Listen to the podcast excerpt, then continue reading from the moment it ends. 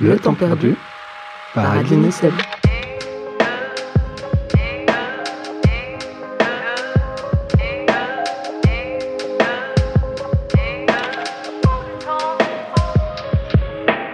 Pour ce deuxième épisode, on s'est invité chez Manon, dans son appartement niché dans un quartier paisible de la petite ville d'Otigny. Cet appartement est niché, non pas parce qu'il est spécialement en hauteur, mais parce qu'on y retrouve des plantes, plein de plantes, des centaines, sans déconner, de plantes, qui donnent l'impression d'être dans un nid tranquille ou dans une jungle, au choix. Manon, c'est une tatoueuse, une dessinatrice, une peintre, une couturière, bref, une artiste en quête de la stimulation du changement. Une patronne pas trop fan du poids des responsabilités, une rebelle au cœur tendre qui s'inspire des plantes pour créer du beau, et une personne qui se questionne beaucoup et qui sait s'entourer pour trouver l'apaisement. Avec elle, on a discuté de déterminisme social, de dépression, des hasards de la vie qui nous amènent sur des chemins qu'on n'avait pas prévu de prendre, de l'intérêt d'avoir les bons outils pour comprendre le monde qui nous entoure, de la centralité du travail et d'apprendre à s'entourer de gens qui nous veulent du bien. On a beaucoup aimé faire cet épisode parce qu'on a énormément rigolé en l'enregistrant et en le réécoutant. Cher Manon, on trouve que t'as tout pour toi. Chers auditorices, on espère que cet épisode vous fera sourire aussi.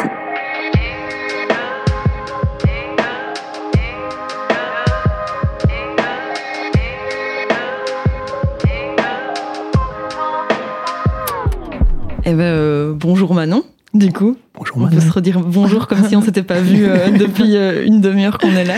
Bonjour On est là pour euh, explorer un petit peu euh, ton, ton rapport au travail. Mais euh, on se disait qu'on allait commencer euh, très simplement en explorant le début de ton parcours. Mais du coup, euh, avant de, travailler, avant même de faire des études, on baigne dans un contexte familial et, on y voit des, manières de, de concevoir le travail. C'était quoi, toi, ta vision du travail quand tu étais petite alors ma vision du travail quand j'étais petite, euh, bah, du coup est fort reliée aux parents. hein. Euh, du moment où je m'en souviens, euh, ça n'a jamais été quelque chose de très fancy. hein. ça a toujours été un truc euh, assez contraignant parce que mes parents avaient pas vraiment euh, un travail qui rapportait beaucoup d'argent et donc ben le rapport entre le travail et l'argent parce qu'on travaillait quand même pour avoir de l'argent. Enfin, mon père était homme de ménage et donc bah c'était super fatigant et il travaillait beaucoup mais pour euh, gagner quasiment rien. Ma mère euh, au début où elle, mes parents sont séparés, elle est bossée en mi-temps mais avec trois gosses et donc euh, c'est compliqué quoi. Et du coup, il y a un peu toujours cette tension de du travail qui euh, qui te permet de vivre, mais en fait pas vraiment quoi, finalement, et donc euh, qui est épuisant et qui ne suffit pas à, à vivre, enfin, qui suffit à survivre. Et ça, tu t'en rends compte quand t'es petite? Euh, oui, parce que bah, quand, à partir de mes 9-10 ans, bah, parce que ma, ma mère, on habitait dans un studio à 4, donc oui, tu t'en rends compte que en fait, c'est pénible et qu'elle va travailler pour euh, pas grand chose et que du coup ben c'était compliqué financièrement. Et donc tu te rends compte que bah ça a quand même un rapport euh, avec le travail quoi qu'en fait elle gagne pas assez pour vivre. Euh, et pareil euh, avec mon père quoi qui euh, travaille 40 heures semaine et que tu le vois épuisé tout le temps qui se plaint tout le temps de mal de dos mais qu'en fait euh, qui est pas capable de t'acheter certains biens de nécessité. Enfin qui essaye toujours hein, je veux dire on n'a jamais vraiment été non plus dans des situations catastrophiques mais on n'a pas assez d'argent pour euh, se chauffer plus de 16 degrés en hiver, quoi.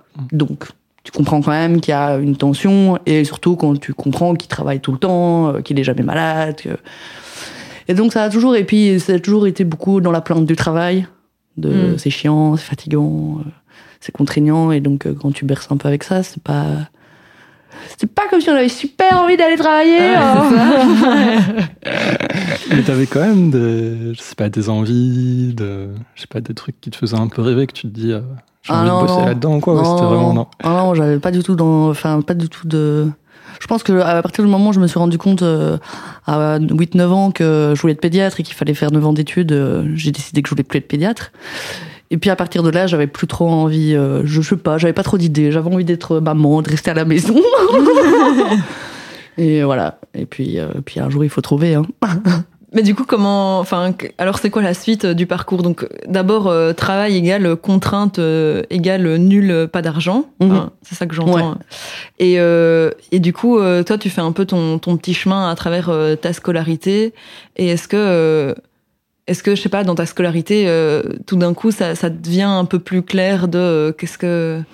Non, c'était pas, c'est pas devenu clair ce que je voulais faire. Ce qui était clair, c'est qu'à 18 ans, je voulais partir de chez moi. Mhm. Et que pour partir de chez moi, il fallait avoir de l'argent. Ouais. Et que pour avoir de l'argent, il fallait travailler. Eh oui. Et donc, euh, comme j'avais cet objectif qui était euh, primordial un peu, c'est qu'il fallait absolument que je parte de chez moi parce que j'en pouvais plus de vivre euh, euh sous le même toit que mes parents. Euh, du coup, ben, il s'est passé quelque chose de magnifique, c'est que j'ai été pistonnée pour être femme de ménage. C'est beau le piston, hein. Ouais. Beau piston.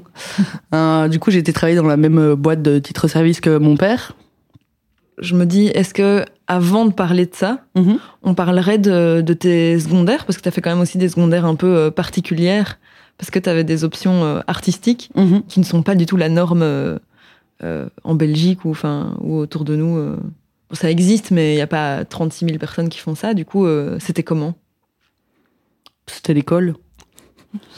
C'était chiant. Mais euh, ouais, j'ai un peu fait des, des trucs artistiques. C'était un peu plus fancy, ça rendait le truc un peu plus agréable, même si euh, c'était chiant. Et est-ce que tu te disais déjà euh, que l'art, c'était un truc dans lequel tu voudrais travailler? Euh, non. Enfin, oui et non. Oui, parce que. Ben, parce que ça reste ma passion depuis que je suis toute petite, de dessiner. Enfin, de l'art plastique de manière générale. Mais. Euh, j'avais pas spécialement. Euh, c'est pas que je voulais pas travailler là-dedans, c'est plutôt que j'avais pas envie de faire des études là-dedans, quoi. Mais je savais pas ce que je voulais faire. Je Bah n'avais oui. pas d'idée euh, précise, euh, parce que le travail, ça avait pas l'air super enjaillant. Ah oui, comme toute personne euh, qui a 18 ans et qui juste se dit, ben, donc c'est quoi la vie maintenant? Mhm. Qu'est-ce qu'on fout? Ouais, et puis de se rendre compte aussi qu'il y a déjà un déterminisme social quand même vachement grand, quoi. Mhm. De savoir que mes parents, ils sont pas avocats et médecins, quoi. Ouais. Et donc, euh, forcément, je serais pas avocate ou médecin. Bon, j'ai pas envie d'être avocate ni médecin, hein, mais enfin, quoi que je voulais être pédiatre, mais. mais euh, tu sens déjà bien qu'il y a un peu un truc de.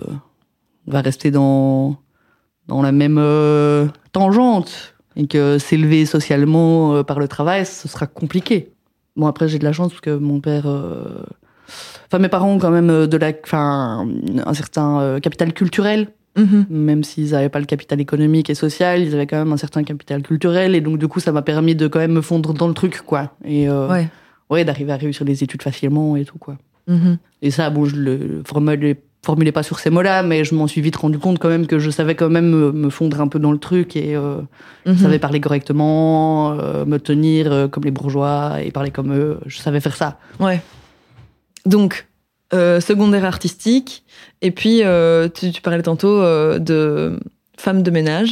Oui, c'est ça. Je savais pas ce que je voulais faire. Je savais que je voulais partir de chez moi. J'ai un peu postulé à droite à gauche et puis mon père m'a proposé voilà de, de présenter sa bosse euh, au titre service et euh, de faire ça. Et donc je me suis fait ah, bon allez pourquoi pas. De toute façon, je vais pas faire ça pendant 20 ans comme papa 40 heures semaine. Mhm. Donc ça devrait aller quoi. Et tout naturellement, ça a été. Tout naturellement, oui, ça a été. Les clients m'adoraient parce qu'une femme de ménage qui a 20 ans, euh, qui a 19 ans, euh, c'est pas la même chose. Euh, je travaille beaucoup plus vite et euh, pas du tout pour critiquer les femmes de ménage qui ont 50 balais. À Mhm. 50 balais, je pense que je n'aurais pas travaillé aussi vite. Enfin, même déjà en quelques mois, je commencerai à travailler plus lentement et Ouais. à, à faire ça moins euh, appliqué parce que en fait, ça devient vite extrêmement horrible.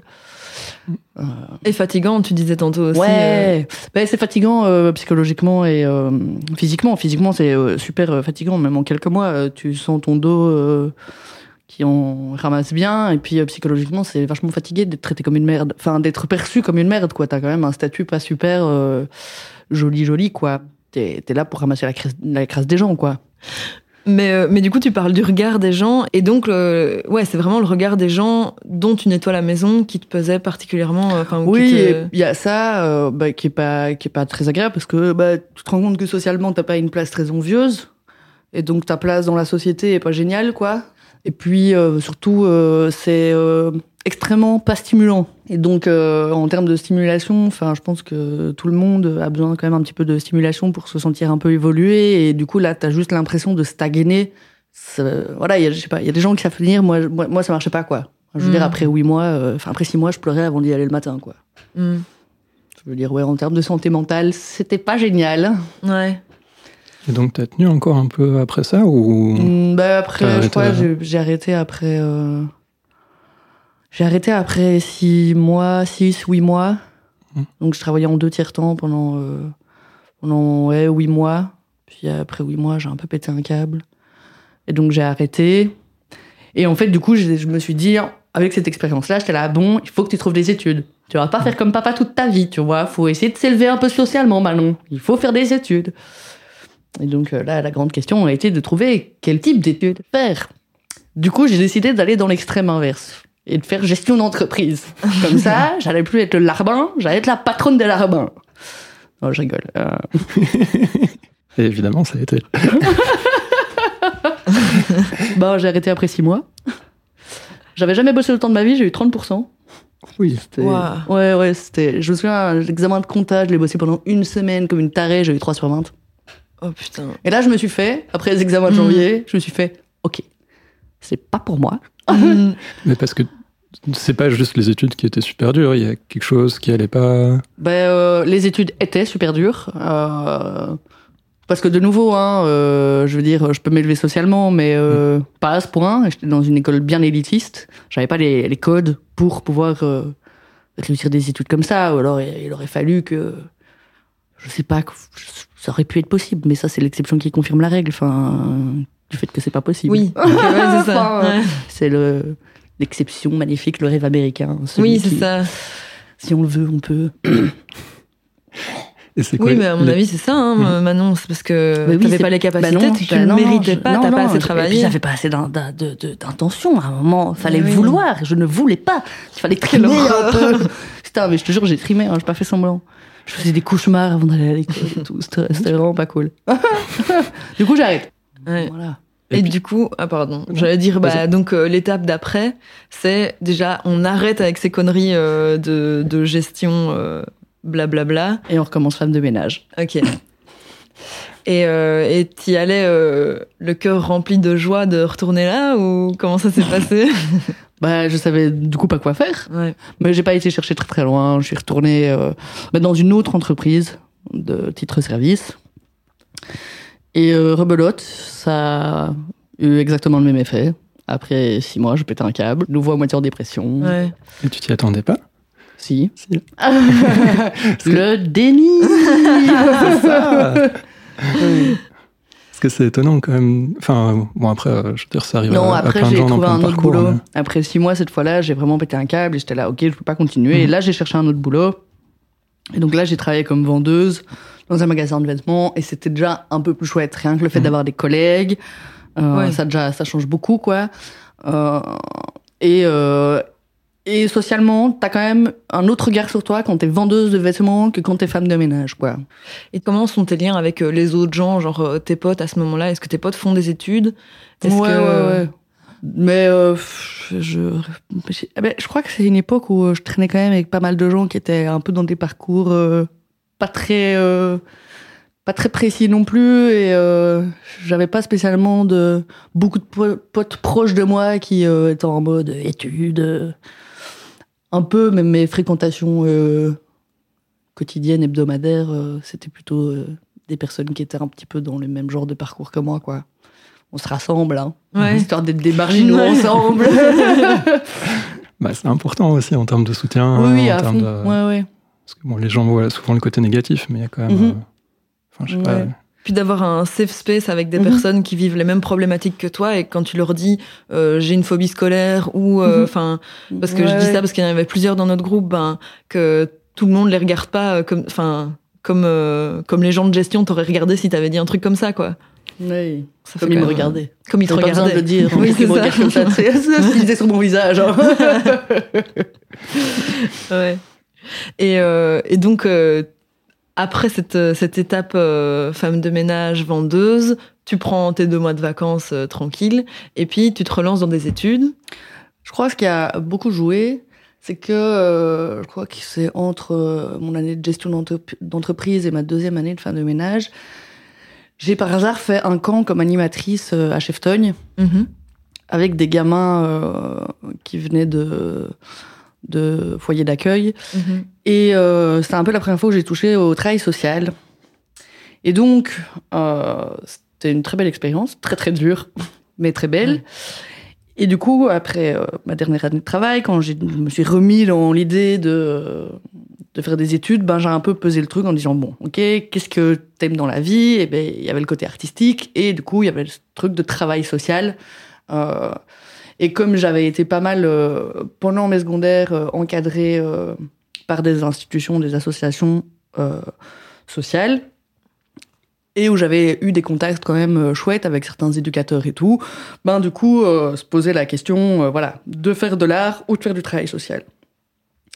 Mais ben l'art, comme je disais, j'avais Ouais. un peu peur parce que l'idée de faire des études, c'était d'avoir une sécurité de l'emploi. Ouais, c'est ça. Et C'est pas faire des, des études études, pour voilà. des études, quoi. Voilà, j'avais envie de faire des études pour faire des études, j'aime pas l'école. Mhm. Du coup, euh, j'étais là, bon, ok. Et puis, euh, par hasard, un jour, quelqu'un m'a parlé d'écologie sociale. Pardon Et là, ça a fait Pouf, pouf, pouf J'ai trouvé les études que je vais faire, ouais Ouais. Mais euh, écologie sociale, euh, peux-tu développer un peu? J'avoue que moi, euh, quand j'en- enfin quand j'entends ça ou quand je dis ça à des gens, forcément on pense à euh, l'écologie, euh, euh, genre Mhm. le parti écolo et, euh, et l'écologie comme on l'entend. euh. Alors, euh, l'écologie sociale, bon, la première chose, c'est que tu es diplômé comme travailleur social. Donc, c'est quand même la base la plus importante. Euh, Tu fais pas Mm. ça pour devenir un environnementaliste. hein. Après, c'est très très large et très ouvert parce que c'est pas le travail social comme on le connaît et comme on l'entend. Et l'écologie sociale, ce serait une manière de faire du travail social en utilisant l'environnement comme un outil et comme une euh, cause des problématiques sociales, donc de pouvoir réfléchir une problématique sociale en prenant en compte euh, vraiment le facteur environnemental, mais au sens large. Donc Mhm. l'environnement, c'est beaucoup beaucoup de choses. Hein. On parlait surtout de l'environnement urbain Ouais. parce que en fait, c'est là qu'on retrouve les plus grosses problématiques sociales, hein, euh, de précarité, euh, Mm. de, enfin, de, de, plein, de, à plein de niveaux. Donc, il y avait surtout beaucoup euh, de cours par rapport à l'urbanisme et euh, Mm. questions autour de ça.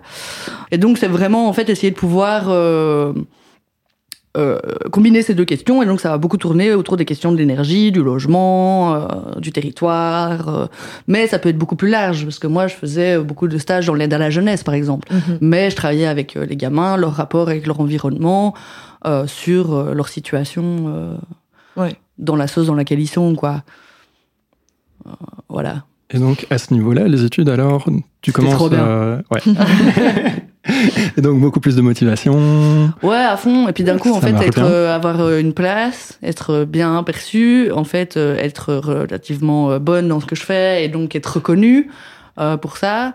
Euh, et ça ressemblait, c'est non, c'est trop bien, c'était la famille, quoi. C'était une petite famille. Euh, on n'est pas dans un auditoire à 600, quoi. On était 15 en cours, quoi. Mais c'est quand même une école où euh, on déconstruit aussi le travail social. Enfin, j'en sais rien. Je, je le dis en formulant quand même un petit peu une question parce que moi, je n'y étais pas, mais que euh, je connais au moins deux personnes autour de cette table qui étaient dans cette école. Bonjour, Seb. Donc j'en ai un peu entendu parler. et il y en a une troisième dans l'appartement. Oui, c'est ça. Ah Bah, je sais pas, du coup, euh, oui, euh, c'est c'est aussi une école qui déconstruit un peu. Je sais pas s'il y en a un de vous qui sait un peu répondre à ça, mais. Je sais pas s'il faut que j'en parle. non, euh, pour être honnête aussi, on n'était pas du tout dans la même option. Moi, j'ai fait euh, les études d'assistant social, euh, Mhm. enfin dans la même école que Manon, quoi. Et je crois que euh, vraiment les objectifs, l'ambiance, les classes, les profs étaient pas les mêmes. Ok. Toi, tu disais, c'est aussi là où t'as où t'as eu un regard un peu plus, euh, je sais pas, où on a mis des mots sur des sur ton parcours aussi. Quoi. c'est ça quand je parlais de déterminisme euh, social et tout par rapport à mes parents euh, Ouais. et toutes ces ruptures et tout ça c'est des mots que c'est des mots que j'ai appris et enfin c'est des choses des concepts que j'ai compris pendant les études ce qui a été euh, à la fois hyper chouette et à la fois super dur, c'est toute cette critique en fait. C'était quand même des études très très critiques. Euh, on n'essayait pas de te bercer d'illusions, euh, autant au niveau de la société que euh, du travail social en lui-même. Et donc c'était assez compliqué parce que euh, comme j'avais déjà des, enfin, des difficultés avec mon rapport au travail, où pour Mhm. moi, du coup, dans ma tête, un peu, travail était égal à dépression, parce que c'était un Mhm. peu l'expérience que j'avais vécue, et du coup, dans ma tête, j'étais là, j'arriverai jamais à travailler de ma vie, quoi. C'était vraiment un truc très très fort dans ma tête, où je disais au prof, mais moi, j'arri- j'arriverai jamais à travailler de ma vie. Pour moi, le travail, c'est, c'est l'horreur, quoi. Et donc, du coup, ben, à la fois, il y a quelque chose de confortant de dire, ok, je suis pas taré. Et en fait, euh, je comprends mieux pourquoi en fait c'était compliqué et pourquoi c'est difficile. Et à la fois, quel espoir ça donne. Ça en donne pas vraiment, quoi. Tu te dis juste, oh putain, c'est la merde. Mais tu kiffes quand même les études pendant que tu les fais. Ouais, j'ai kiffé les études pendant que je les faisais. C'était euh, c'était super intéressant parce que c'était il y avait déjà cette, euh, cette pensée critique en moi, mais sans avoir les concepts, sans avoir les Mhm. mots, en se sentant super marginal. on- Tu sais, tu sais jamais vraiment si euh, tu euh, t'es complètement complotiste ou si en fait euh, il y a un truc de vrai dans ce que tu penses.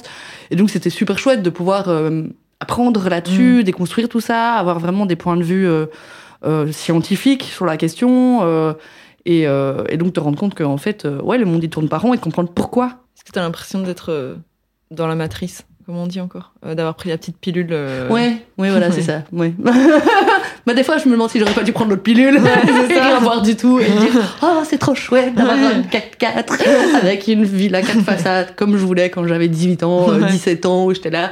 Ah oui, enfin non, même déjà à 17 ans, je voulais plus ça. À 14 ans, où, Oui, quand tu te où dis. tu te dis euh, Ah, ouais. euh, c'est trop bien, euh, moi j'ai envie d'une grosse voiture, euh, d'une grande maison avec papa, euh, Labrador et mes quatre enfants. Et puis après, tu te dis Ah merde. Déjà, je l'aurai jamais. On va regarder les choses en face. Hein. enfin, voilà.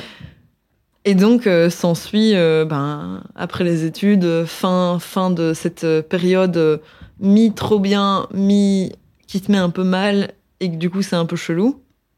Enfin, tu me dis si je le reformule mal. hein. Non, non, euh, tout à fait. Et, euh, et du coup, qu'est- qu'est-ce qui se passe euh, à la sortie des études? Ben, euh, l'été avant euh, la remise de mon TFE, j'ai postulé, euh, j'ai postulé euh, dans quelques assos. Et puis j'ai remis mon TFE. et puis j'ai été me faire tatouer pour fêter ça. Hmm. Et en discutant avec le tatoueur, je, il m'a, je lui ai montré des dessins que je faisais et il m'a proposé un apprentissage Waouh comme tatoueuse. Quoi Mais revirement complet voilà. On s'était dit qu'on n'allait pas faire des études d'art, mais on va quand même bosser là-dedans. Mais je m'étais toujours dit, si un jour je peux vivre de mon art, Ouais. alors je le ferai. Eh ben, du coup, euh, je remets mon TFE et trois jours après, on me propose de bosser dans l'art. Mais un art particulier, tatoueuse donc. Oui, euh, bah particulier, euh, pas tant que ça aujourd'hui. Hein. Ouais. C'est quand même assez, euh, assez répandu et c'est parce que après c'est un peu le tatouage, c'est un peu, allez, même si ça l'est pas vraiment, il y a un peu un espèce de truc un peu underground comme ça, tu vois, un peu, tu vois, tu, tu dis art, tu vois galerie Ouais. avec des peintures quoi. Ouais, ouais. Oui, mais alors du coup, ouais, je me disais, tu disais underground. Et Ouais. Mais enfin, il y a quand même un côté un peu comme ça. C'est et parce en que c'était un truc un peu euh, marginal de base quoi. Ouais. Et, et du coup, il y a un imaginaire qui va avec ça aussi, Mhm. quoi. Un peu euh, genre, euh, Waouh, Manon, elle est tatoueuse. Ouais. Et du coup, euh, est-ce qu'il y a un peu un truc euh, que les gens projettent sur toi avec à fond. C'est super chiant. Ouais. Ouais, parce que du coup, tu te sens moins légitime de pas aimer le travail. Ah oui. Parce que c'est trop cool ce que tu fais. Ouais. T'as trop de la chance. Tu, tu vis ta passion, quoi. Mhm. Genre, c'est trop bien. Oui, mais ça reste du travail. Et le travail, c'est chiant. Et du coup, il y a toute une enfin, un truc, euh, les gens euh, projettent et euh, idéalisent un peu. Et, Ouais. euh, oui, et ce truc de ah, c'est trop cool, t'es tatoueuse. Alors, tu sais, tu rencontres des nouveaux gens, tu leur dis que t'es tatoueuse. Oh, waouh, et tout. Ouais. Après, c'est un truc qui existe dans la, la société de manière réelle, c'est qu'on identifie les gens par rapport à leur travail, hein, Mhm. d'où la problématique des gens qui n'en ont pas. Bah oui. du coup, ils n'ont pas d'identité dans la société. Mais du coup, les gens projettent plein de trucs sur toi en mode euh, ah si elle est tatoueuse, forcément, euh, je sais pas, elle écoute ce genre de musique, elle a ce genre de style de vie, Ouais. euh, Ouais, ouais, ou elle fait la teuf tout le temps, ou enfin j'en sais rien. De fils, peu. projeter des trucs. Ouais, ouais, un peu. Mais bon, après, c'est de moins en moins. Euh, parce qu'il y a de plus en plus de tatoueurs, qu'il y a une diversité des clients de plus en plus grande. Et, et, et c'est un truc que j'aime assez bien, euh, justement, au niveau du tatouage, et que j'ai appris à aimer, parce que je, je connaissais pas trop ça, parce que je, je m'intéressais pas spécialement au tatouage avant de commencer, que c'est un art vachement populaire, quoi. Mhm. Donc, toi, le moment où tu arrives dans ce salon de tatouage, euh, ton, ta place dans le salon et aujourd'hui ta place dans le salon, elle n'est pas du tout la même. Euh, au début, donc, tu arrives en apprentissage, tu, tu fais un peu ce qu'on te demande de faire, j'imagine. Ouais. Et, et, puis ça change petit à petit. Tu peux nous raconter un peu ce parcours-là? Ouais. Du coup, euh, j'ai commencé comme apprenti. Ça a été relativement vite, euh, le moment où euh, je me suis euh, mise comme indépendante et où donc j'ai commencé vraiment à gagner ma vie avec ça. Mm. je pense après 3-4 mois, je me faisais un salaire. Super vite. Ouais, Pareil que je suis douée. Non, je ça en coupe. On peut le laisser. Hein. je crois que c'est bien d'être fier de soi. Nous, on est d'accord. Hein. Ouais. Oui, et puis on serait pas venu chez toi, nous, si on n'était pas d'accord avec ça. Parce qu'il y a au moins trois personnes autour de cette table qui ont été tatouées par Manon. Oui, c'est vrai. Euh, mais du coup, euh, oui, j'ai commencé comme apprenti. Après trois mois, du coup, j'ai commencé à, à pouvoir me faire un salaire avec ça. Et puis, euh, bah, petit à petit, ça a évolué. J'ai commencé petit à petit à prendre de plus en plus de trucs dans mon style, mais ça restait quand même euh, très partagé. Donc, après un an et demi, le, le gérant m'a proposé de racheter le salon. Euh, à ce moment-là, du coup, c'était chouette parce qu'en fait, à ce moment-là, j'hésitais à partir. Mm. Parce que euh, j'en avais un peu marre, euh, justement, de ce truc un peu à la chaîne où je fais tout et n'importe quoi. Et en fait, euh, je trouvais que on mettait pas fort en avant le côté artistique, mais plus le ah côté commercial, quoi. Donc, on vend du tatouage, mais on vend pas de l'art, quoi. Donc, j'achète ce salon. Mhm. Enfin, j'achète l'entreprise et le fonds de commerce, quoi. Ouais. C'était hyper excitant comme aventure. Hein. Mm. Après, je me rends vite compte que c'est pas aussi excitant que ça en a l'air. En fait, ce qui était excitant, c'est, tu vois, je peux refaire des travaux, je peux commencer à gérer la page, les réseaux sociaux comme moi j'ai envie de le gérer, pas comme mhm. eux le géraient avant. Donc il y, y, a plein de choses excitantes de remettre un peu en place, de faire ton travail en fait, de mhm. donner le cadre de ton travail et euh, de l'imaginer, de le créer. Euh. Mais ensuite, tu te rends compte que c'est beaucoup de responsabilités. yes. Et donc, euh, s'en va le début de la dépression. Enfin, s'en va le début de la dépression. Commence le s'en vient, s'en vient, s'en vient le début de la dépression. Euh, où en fait, euh, je suis constamment en train d'angoisser, constamment en train de penser au boulot tout le temps. Ouais. Tout le temps, tout le temps, tout le temps. C'est quoi que t'as dans ta tête alors? Euh, L'argent. il faut payer ça, il faut payer ça, il faut payer ça, il faut que je fasse ça, il faut que je mette en place ça. Alors ta to-do list est toujours plus grande et ne s'arrête jamais. Ouais. Donc quand tu as résolu un truc, il y en a de toute façon un autre qui vient, donc ça s'arrête jamais. Et parce que du coup dans le shop, pour, euh, enfin aussi pour les gens qui qui connaissent pas, donc vous êtes trois pour l'instant, quatre? Euh, on était trois à ce moment-là. Mhm. Donc en fait, euh, j'avais deux collègues et puis je rachetais le truc et donc mes deux collègues sont restés mes deux collègues. Euh, mhm. Sauf que maintenant c'était moi la boss et donc les, les, les, anciens gérants étaient plus là, quoi. Mhm. Et donc ta position aussi par rapport au change? Ouais. T'as des responsabilités aussi. Ouais. Donc à, la fois je reste leur collègue parce que c'est pas comme si j'étais juste gérante, je suis toujours tatoueuse, donc je reste à la fois une collègue, mais une collègue qui est aussi la gérante, quoi. Ouais. Du coup, pas toujours facile en fait de devoir euh, mettre exiger des choses mais bon quand c'est ton mm -hmm. salon que t'as mis tes couilles dedans euh, enfin tes ovaires dedans faut bien -hmm. euh, faut assumer et donc euh, bah faut euh, pouvoir euh, exiger des choses et demander des choses enfin mettre un cadre et le faire respecter mm. Truc que je ne sais pas du tout faire et si ça te fait chier de devoir faire respecter un cadre comment c'est quand toi tu dois respecter le cadre de quelqu'un d'autre? Moi ça va Ouais. J'arrive assez bien à respecter les cadres euh, à partir du moment où je les trouve légitimes, quoi. Ouais. Donc, t'es passé gérante du shop. Mm -hmm. Et tu racontais toutes les difficultés qu'il y a avec le côté gestion, mais il y a quand même toujours le tatouage sur le côté. Comment ça se passe de enfin, faire ton, ton travail plus artistique et de faire la, la gestion en même temps Tu arrives à trouver de l'espace aussi pour les deux? Euh, Alors, euh, oui. oui, oui. Euh, bah, c'est pesant, quoi. C'est nouveau, c'est une question de la charge mentale que ça donne, quoi. Euh, après, c'est chouette d'une certaine manière parce que ça veut dire que j'ai pu changer un petit peu euh, l'optique du salon, quoi. Et donc, euh, de moins être en mode usine à tout prix et euh, de- d'essayer de mettre un peu plus euh, le travail des artistes en avant. Petit à petit, ça a vraiment permis de commencer à faire plus euh, ce, que, ce que moi j'aimais, quoi. Et ce que moi j'avais envie de faire et de commencer à pouvoir un peu euh, arrêter de faire euh, tous les, euh, les projets qui ne m'inspirent pas artistiquement et. euh, Mm. et donc ça, euh, ça c'est chouette. Après, euh, tatouer et euh, à la fois euh, gérer, euh, mais c'est vraiment surtout la charge mentale, quoi. Ouais. Parce qu'au final, ce que, je, ce que je dois faire en tant que gérante, ben, euh, c'est pas un taf de ouf. Enfin, ça me prend pas énormément de temps, mais ça demande euh, beaucoup de temps dans la tête, quoi. C'est tout le temps à penser à ci, à ça et euh, aux implications que ça a, ou s'il y a un truc qui va pas, si. euh, et du coup. euh, Là où commence cette merveilleuse année qui, en fait, du coup, rend euh, Mm. cette position euh, très inconfortable que si j'avais juste été tatoueuse, euh, Ouais. le Covid n'aurait pas euh, impacté euh, autant euh, les choses. Mm. Mhm. Enfin, Parce que là, ça t'a beaucoup impacté, du coup, le Covid? bah, quand tu peux pas bosser 7 mois sur un an et que c'est ton salon et que c'est ta boîte et que tu peux c'est pas rentrer de thunes et que t'as pas assez d'aide pour payer tous les frais, euh, ben ouais, du coup, parce que du coup, la charge mentale est assez grande. Ouais, D'où en vient la question de la santé mentale. hein. ouais c'est ça. Comment ça se passe, du coup euh, Il y avait déjà pas mal de fatigue au départ, Ouais. j'imagine, avant d'arriver là-dedans. Et du coup, parce qu'il y a aussi tout un facteur d'incertitude, donc quand on arrive euh, dans cette période au Ouais, début, enfin, fond. personne n'y croyait. Non, à fond. Et euh, la première année où j'étais indépendante, enfin où j'étais euh, gérante, du coup, beaucoup de charge mentale, beaucoup d'épuisement mental et tout. Puis il y a eu d'autres euh, facteurs personnels et tout qui ont joué. Mais du coup, euh, au moment où le Covid est arrivé, j'ai commencé à prendre des antidépresseurs parce que je tombais en, en grosse dépression depuis plusieurs mois. Mm.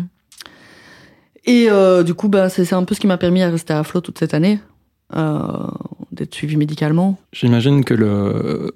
Enfin, ce travail, tu parles de l'aspect médication, mais il y a aussi euh, un travail plus de fond Mhm. sur des choses qui n'ont pas forcément directement relation avec le tatou. Non. Du coup, ça, ça prend du temps, mais d'un côté, ça doit te permettre aussi d'évacuer, j'imagine, toute une charge émotionnelle, tout un, un bagage qui est là. Oui, non, clairement. Et, euh, et euh, bah, c'est ça qui est pas facile non plus, quoi. Parce Mhm. que à la fois, t'as tout euh, ta charge mentale du boulot et tout, et puis à la fois, tu travailles sur d'autres, enfin, tu travailles sur d'autres choses vis-à-vis de toi-même, et euh, tu dois mélanger les deux, et puis euh, ça va refaire euh, une rupture entre les choses, dire, ok, euh, ça, ça reste chez moi, euh, ça, ça reste au travail.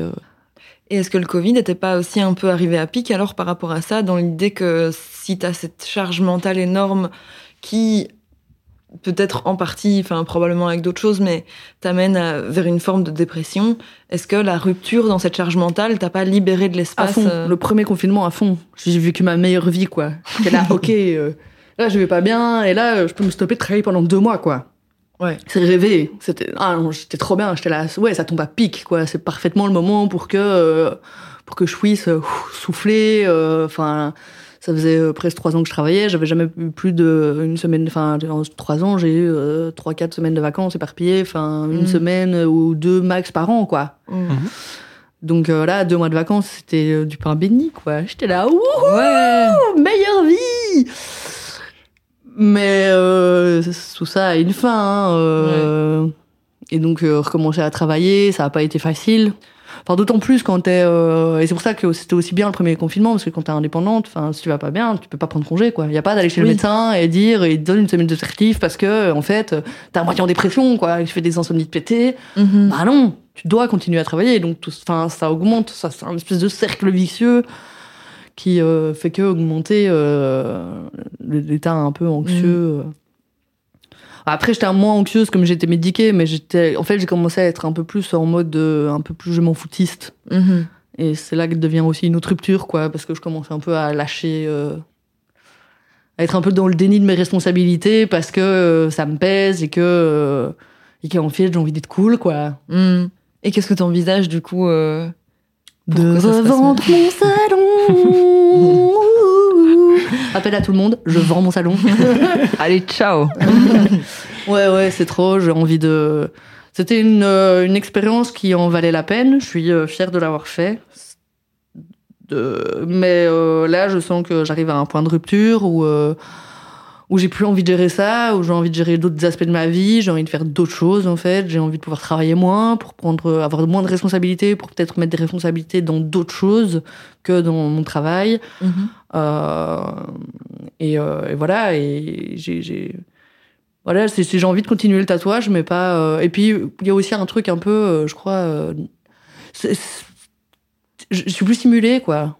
Alors ouais, je fais pas tous les jours des mêmes tatouages. Il y a, y, a, y a cette diversité de rencontrer plein de gens différents, d'avoir des contacts super différents. Mm. Un tatou n'est pas l'autre, une personne n'est pas l'autre, et donc il y a un contact. euh, Et donc ça donne une stimulation tous les jours différente, mais euh, c'est pas suffisant pour Mm. moi. J'ai besoin d'autres choses, de- de- d'être challengé, d'avoir euh, une stimulation nouvelle un peu tout le temps. Et une fois que je commence un peu à être dans une sorte de routine, ça me ah ben, je sens que c'est le moment où ça commence à décroître et euh, où euh, potentiellement je vais commencer à mal faire mon travail ou, euh, ou commencer de nouveau à être en dépression parce que, pff, parce que je suis plus stimulée, parce Mm. que ça m'intéresse plus, parce que. Enfin, voilà. Il y a peut-être un truc qu'on partage aussi. euh, Enfin, en tout cas, moi, c'est un truc que je peux sentir souvent. C'est aussi que, je sais pas, quand tu as des affinités artistiques, créatives comme ça, tu as envie d'essayer des choses, tu as envie de faire différentes choses. Et donc, je crois que t'as pas non plus envie de faire que du tatouage euh, Ouais, tout ouais, le temps. Tout et- à fait. Mm. Enfin, il y a ouais, clairement de faire une- un peu d'autres choses. Mm. Et en fait, c'est ça aussi de revendre le salon pour pouvoir travailler moins, pour pouvoir faire, enfin, travailler moins dans le tatou. euh, et de pouvoir expérimenter d'autres choses, quoi. Parce que, euh, parce que, et c'est ça, tout ce rapport avec le travail, hein, où on disait, où, oui, comme je suis tatoueuse, je suis censée trop kiffer euh, ce que je fais. Mais oui, j'adore tatouer, mais tatouer cinq jours semaine, non. Je Ouais. veux dire, euh, si euh, j'avais pas besoin de faire ça pour vivre, pour gagner de l'argent, bah, je tatouerais deux jours par semaine, quoi.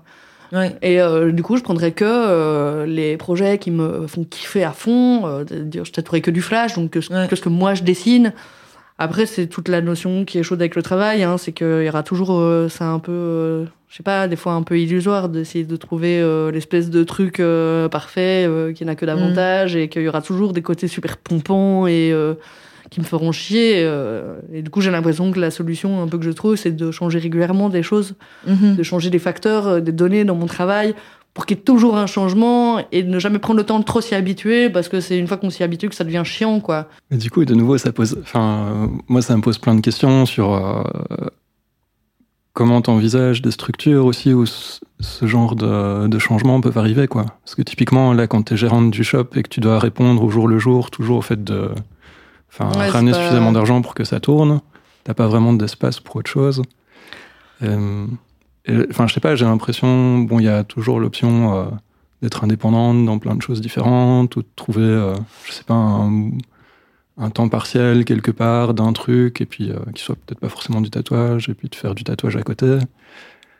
Mais je sais pas, je trouve ça Ben- trop magique d'avoir une structure où tu sais juste que tu peux faire euh, des choses différentes et que ça fait partie de le. Après il y a des la rêves, matrice après la truc, réalité est-ce que elle me permettra un jour de mettre en place des trucs Mhm. euh, qui me font rêver, je sais pas mais je sais pas, j'aimerais bien euh, trouver des gens, Mhm. soyez tous à l'écoute, avec qui euh, créer euh, une sorte de collaboration, de partenariat entre plusieurs euh, collectifs, assos ou quoi, euh, culturels, artistiques et social, et de en fait développer un lieu euh, qui soit à un croisement de plein de dynamiques euh, culturelles, Mhm. artistiques et sociales, et en fait de pouvoir faire des partenariats entre euh, entre assos, entre collectifs. euh, Enfin, moi, je suis une entreprise, mais euh, de pouvoir faire des, des ouais des, des, des collaborations ensemble et en fait d'avoir un lieu avec assez dynamique qui regroupe assez de choses différentes que pour avoir un perpétuel mouvement de choses. Mhm. Mais bon, pour l'instant, je suis toute seule. Euh, donc, euh, je veux bien trouver d'autres gens qui veulent faire ce genre de trucs avec moi. Et, euh, et, euh, et là, ben, on trouve un Ouais. hangar ou un immeuble et un, bon gros lieu et on, Ouais. et on fait ça. hein. Moi, je suis prête. Hein. Je vais jouer bientôt mon salon, hein, les gars. Et tu parlais aussi de l'équilibre avec, enfin que genre revendre le shop, c'est aussi un peu un truc de pouvoir mettre de l'équilibre avec les autres parts de ta vie. Mhm. Est-ce que tu as l'impression quand même que toujours que le travail est quand même toujours un truc hyper euh, central euh, Ouais. Tout tourne autour de ça. Tout tourne autour de ça. Euh, je veux dire, ta- tout ce que tu fais en dehors du travail tourne, s'articule autour du travail. Donc, en fait, c'est quand est-ce que tu as le temps en dehors du travail pour faire quoi, comment, euh, quel argent t'as pour faire quoi et comment. Donc, tout s'articule autour de ça et c'est ça qui est hyper pesant. C'est notre condition matérielle de vie, quoi. Je veux dire, à part si t'as Mm. des héritages de taper, je veux dire, euh, tes, conditions matérielles d'existence, elles dépendent de ton travail. Ouais. Donc, sans ça, il n'y a rien. Hmm. Moi, j'ai l'impression que c'est vraiment des trucs euh, interconnectés, tu vois, et de, de me dire, ok, par exemple, le lieu de vie, tu peux pas non plus faire sans un lieu de vie. Mhm. Donc, euh, en fonction du lieu de vie que tu envisages, eh ben, euh, ça influence ton travail, ou en fonction du travail que tu envisages, ça influence ton lieu de vie. Ouais, Et- pour moi, c'est plus dans ce sens-là, quoi. En fonction du travail Ouais. que tu as, tu vas pouvoir te payer un certain lieu de vie ou pas. Alors, du coup, tu peux rêver d'un certain lieu de vie et dire. OK, moi, j'ai envie d'habiter toute seule, ça va me coûter 900 balles par mois. Ah ben, euh, je peux pas euh, faire un mi-temps. Je dois faire un plein temps. Ouais, Mais c'est le, le- le travail qui, qui, qui te dit que en travaillant à mi-temps, t'as 900 balles, t'as Ouais. 1000 balles par mois et qu'en plein temps, t'en auras peut-être 1007.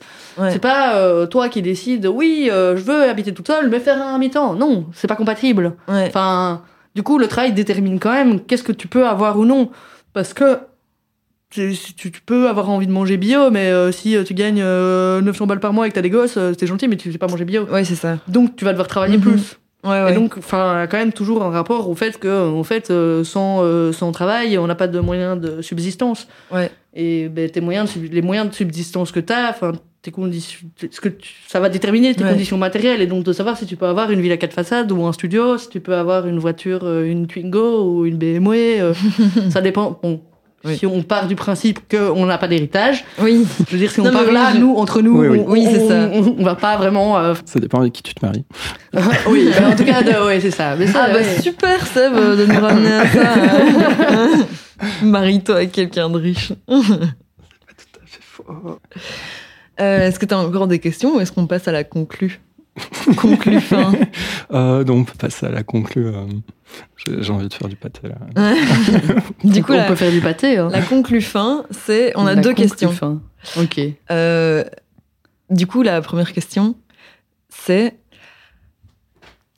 là tu peux tu peux euh, diverger autant que tu veux. Enfin, tu vas comme, faire du comme pâté tu veux. si je veux. Tout à fait. Ok, parfait. La question est est-ce que c'est une bonne situation ça, tatoueuse? Est-ce qu'il y a une bonne ou une mauvaise situation? Oui, il y a des mauvaises situations. J'estime que je suis dans une bonne situation. Mais je n'aime pas ma situation. Mais je pense que n'importe quelle situation, je n'aimerais pas ma situation. je, je, je suis plutôt quelqu'un de assez... Euh, je dirais pas défaitiste, parce que je pense plutôt que c'est réaliste. Mais euh, dans cette société, je ne vois pas vraiment euh, quelle serait la bonne situation. Il y en a des meilleures et des moins bonnes. Mais finalement, euh, le monde commence par se changer soi-même. Voilà. Voilà, voilà. Euh, non, c'est bien gentil hein, de Voilà. changer personnellement. euh, je, veux dire, on, on change personnellement. hein. Après, ils nous font des euh, greenwashing et puis du féminisme washing. euh, Mm. c'est- je veux dire, le système, il s'adapte. S'adapte à ce qu'on fait. Je veux dire, Mm. On a voulu faire la révolution, on fait des grèves. Oh, ben oui, bah, alors on va vous donner un petit peu de congé. Pop, pop, pop, fermez vos gueules. Hop, hop, hop, petit syndicat. Continuez à travailler, fermez bien votre gueule. C'est- Voilà, donc non, je pense qu'il faut Mm. changer le monde. Mais du coup, je vois pas trop euh, une situation. euh, Mais bon, étant dans un état, une santé mentale pas tout à fait nette, euh... je sais pas, je vois pas très bien c'est quoi la bonne situation. Mm.